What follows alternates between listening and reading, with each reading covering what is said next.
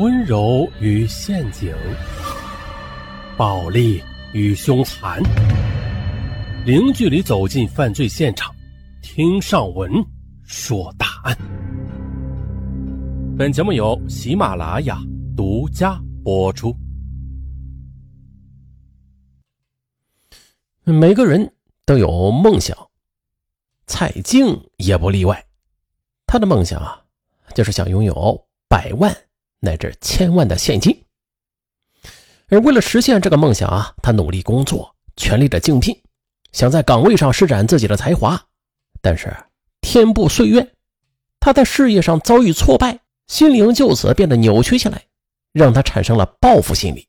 最终，他决定，他要通过另外一种方式去完成自己的梦想。具体是啥方式，咱从头说。二零一零年的五月十五日是个阳光灿烂的日子。辽宁省朝阳市社会保险局的科员蔡静，他早晨一上班，他就看到自己的办公桌上放着一束鲜红的玫瑰。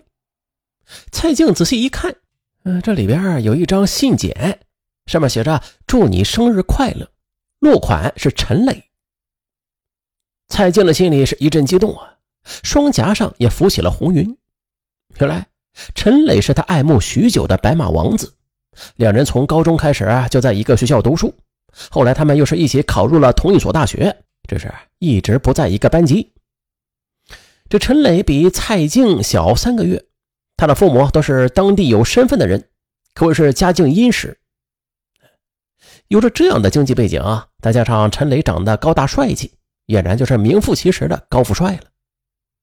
尤其是他脸上那两个深深的酒窝，很令身边的女生们着迷。献爱心的人也不在少数，这其中就包括蔡静。蔡静喜欢梳短发，有点男孩的性格。他从小就盼望着将来有一天能够像男人一样去打天下，干出一番事业来，然后再拥有百万的现金。其实啊，在高中时期他就默默的喜欢着陈磊了，但是因为害羞。从未向他表露过。到了大学之后吧，他就更加的迷恋他了，也曾经有过暗示。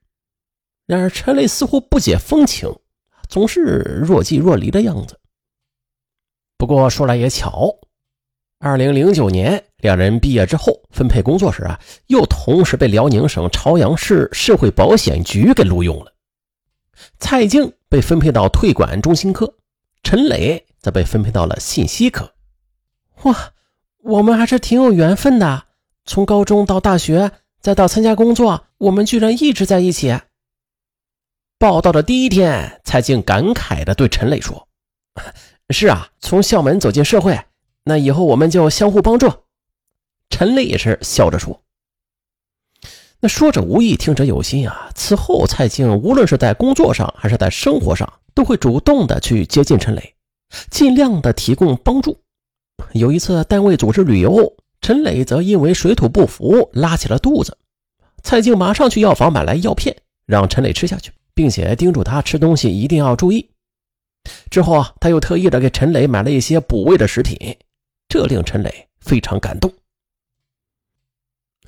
对于蔡静流露出来的爱的信息，陈磊自然明白。起初吧，他不愿意接受，觉得蔡静比自己年纪大。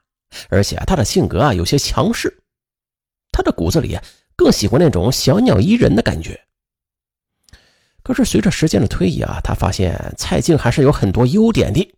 那比如啊，他有上进心，懂得关心人，尤其是对自己那是特别的真心实意。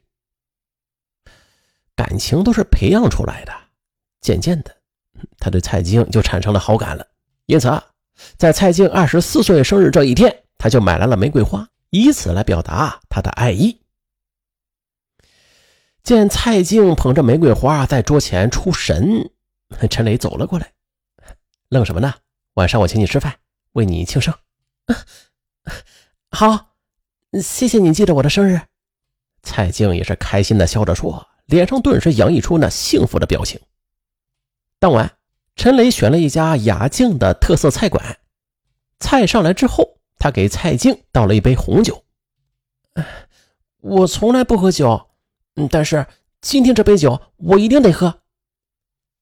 酒过三巡，蔡静略有醉意，他突然就想起了往事，不由得动情地说：“前年、去年我过生日时请你，你都没理我，你不知道我伤心了很久呢。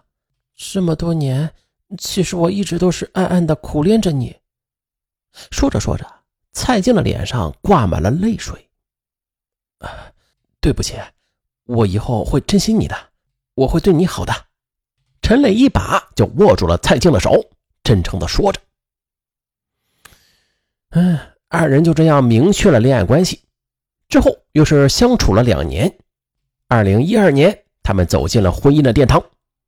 又是在双方父母的帮助之下，他们在市区的繁华地段购买了一套高档的住房，还有一辆私家车。这位丈夫的陈磊呀。特别疼爱妻子蔡静，对妻子也是十分的顺从。妻子的想法和他的愿望，他都会竭尽全力的帮他实现。尤其是女儿出生之后，蔡静在家里那更是说一不二了。朋友们也都特别羡慕蔡静有着这样一个体贴的好老公，羡慕他们有着如此幸福美满的生活。然而，接下来呀，单位里的一场竞聘。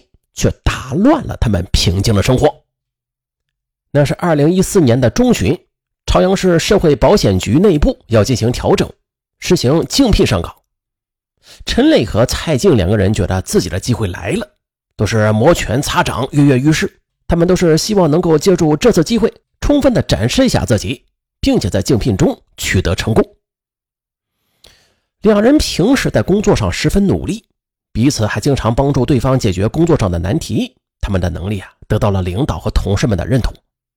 二人对自己的未来是充满了信心。经过长时间的准备，两个人十分自信地参加了单位的竞聘。竞聘的目标就是副科长。在竞聘过程中，他们相互的鼓励，以笔试到面试，两人成绩都不错。然而，这次竞聘的最终结果。却不尽人意，两个人都是以失败而告终。强烈的挫败感让这对从小没有经历过什么风雨的年轻人一时难以接受。